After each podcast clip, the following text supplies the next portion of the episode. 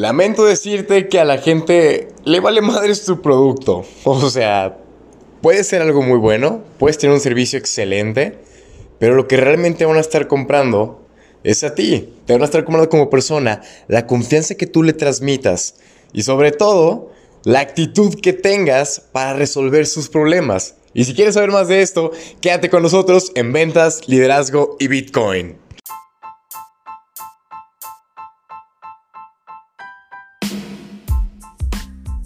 ¿Qué tal, damas y caballeros? Les habla Cesarowski Cosío desde Guadalajara, Jalisco, México, para platicarles acerca de que primero te vendes tú y después se vende tu producto, ¿sí? Esto es algo que recurrentemente me mandan mensaje muchas personas sobre, oye Cesarowski, este, tengo esta duda, es que tengo este producto y fíjate lo demás y me platican todo el producto. Y yo les digo, ¿y así presentas el producto? O sea, cuando me mandan notas de voz, hay unos que hasta me hablan. Y yo, ok. Y me dicen, sí, es que, no manches, es que esto, te lo juro que cambia vidas. Y yo, no, no, por supuesto que te creo que ese producto sea milagroso y pueda hacer un montón de cosas. Pero como tú me lo estás platicando, créeme que ni se me antoja probarlo, cabrón.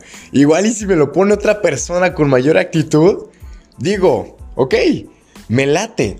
Porque la primer venta que se hace es como uno mismo. La primer venta, señores, es tú como persona, tú como vendedor, tú como proveedor, tú como solucionador de problemas, ¿sí?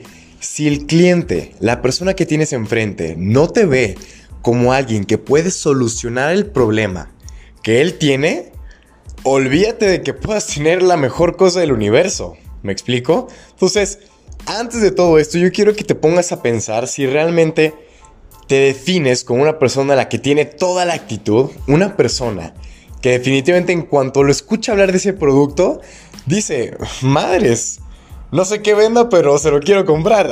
Ese güey está súper feliz, se ve que está muy motivado, se ve que confía en el producto y que sin duda él puede solucionarme. Y algo de esto son los primeros 4 segundos de la venta. Que tengo un podcast grabado, pueden escucharlo, está, creo que es el episodio número 7, 8. No me crean en eso, nomás busquen los primeros 4 segundos de la venta.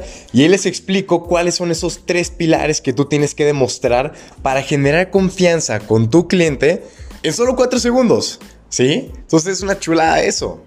Así que ahí lo tienen de tarea, escúchenlo para que puedan conectar con este podcast y pues les genere muchísimo más valor. Pero ahora sí, entrando en materia, si tú te consideras una persona que es completamente atractiva, y por atractiva no me refiero a que estés guapo, guapa, o lo de hecho de tener belleza física, sino que ser atractivo consiste en tener buena energía, ser muy positivo, tener buen tema de conversación, saber callar cuando hay que callar, saber escuchar. Damas y caballeros, saber escuchar es la tarea número uno de todos los vendedores.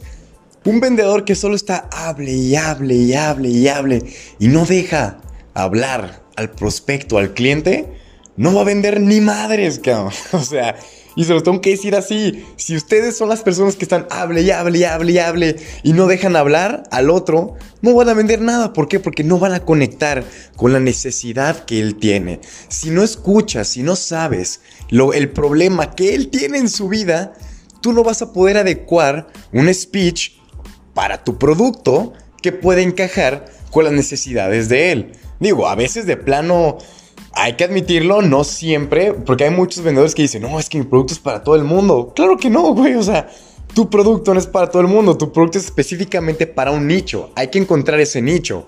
Y si escuchas que te dice él, no, pues sabes que mi problema es tal y tal y tal, y de plano no encaja con tu producto, pues no intentes sobrevenderlo, no intentes buscarle por el hecho de este, hacer la venta y ganar una comisión.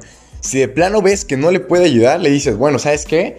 Creo que escuchando lo que me estás comentando, creo que mi servicio, mi producto tal vez no te sea tan favorable. Yo me encargo de esto, de esto, de esto, igual y te puedo recomendar ello.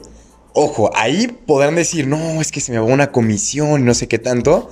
Sí, se puede ir una comisión, sin embargo, están generando confianza con él. Porque va a decir, ah, ok, esta persona no me resolvió mi problema, pero me ayudó.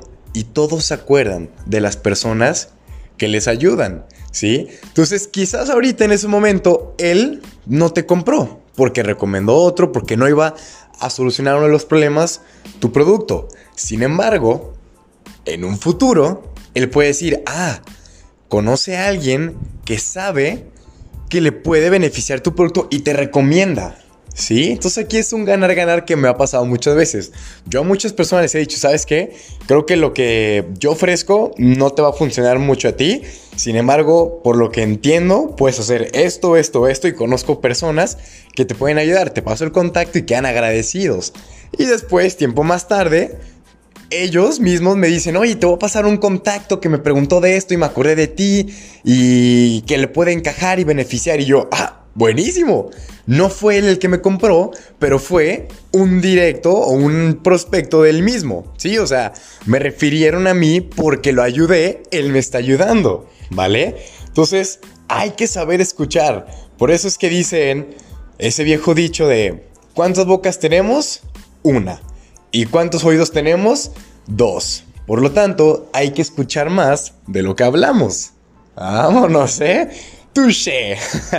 Segundo, estar siempre sonriente. No sé si ustedes lo pueden detectar, pero yo cada que estoy grabando un podcast siempre tengo una super sonrisa, porque me encanta grabarlos y es una pasión que tengo. Entonces, esto, aunque ustedes no me están viendo de forma directa, se los puedo transmitir de alguna forma, ¿sí? Que estoy alegre, que estoy sonriente y lo pueden hasta interpretar como, ah, está feliz, ¿me explico? Está sonriente, está motivado, ese es otro punto, estar siempre motivado, señores aunque tú no te puedas motivar, y esto pasa muy seguido con la gente, dicen, ay, es que no estoy motivado.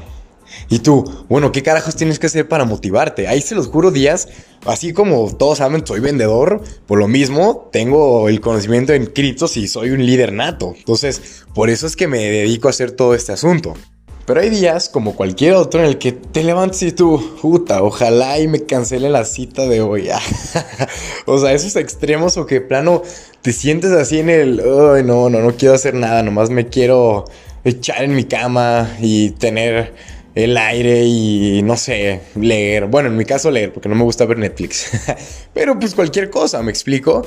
Entonces, resulta que cuando voy entrando a esa parte de hacer las ventas, eso es algo que me motiva. No tanto con decir, tengo que hacer esto, pero una vez que estoy en el lugar, con la gente de frente, vendiendo, haciendo el zoom, lo que sea, me prende, se me sube la adrenalina, empiezo a liberar un montón de energía y ta, ta, ta, ta, ta, salgo entusiasmado y digo, otra, otra, otra, otra.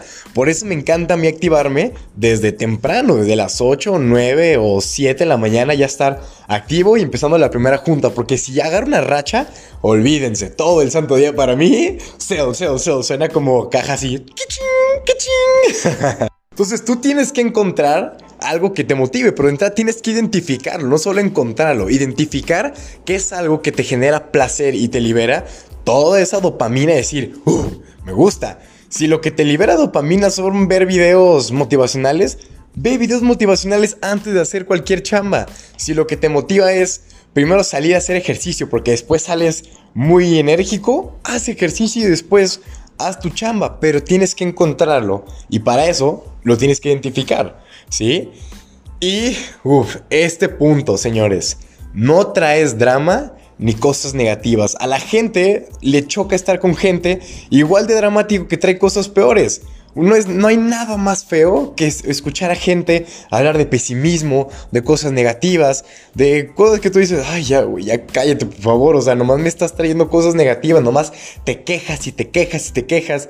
Y a la gente que se queja, pues, ¿qué pasa? Se queja más. Y si se queja y tú te contagias de esas quejas, vas a perder toda tu racha y nos van a tumbar.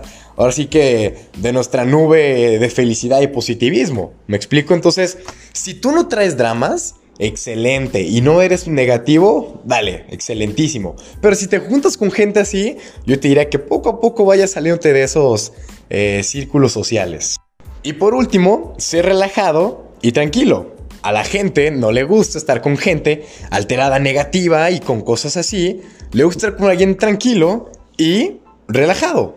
La gente a veces me ve muy feliz caminando y ya, sí, ¿cómo estás? Bien, súper enérgico, positivo, relajado, tranquilo. Y por eso me pregunta que ¿qué hago? ¿Qué también me va? Y le digo, hago esto, esto, esto y me va con lo otro. Entonces me estoy vendiendo mi primero y después vendo mi producto. Primero vendo mi parte atractiva, mi decir, este es Cesarowski, así le está saliendo el asunto.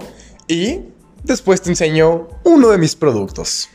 Y eso, señores, es ser atractivo. Y si tú eres atractivo, obtienes más prospectos, ¿sí? Todo lo que la gente compra primero es a ti como persona y después, si le caes bien, si le agradas y le generas confianza, te compra cualquier producto, cualquier servicio, señores. Pero primero trabajen en ser atractivos. Aquí están esos pasos y pues nada, tienen mis redes sociales, ya saben si les gusta este podcast, compártanlo, suscríbanse, mándenme sus mensajitos en Instagram, en WhatsApp, 33 32 58 30 58, Instagram cesarowski.cosio.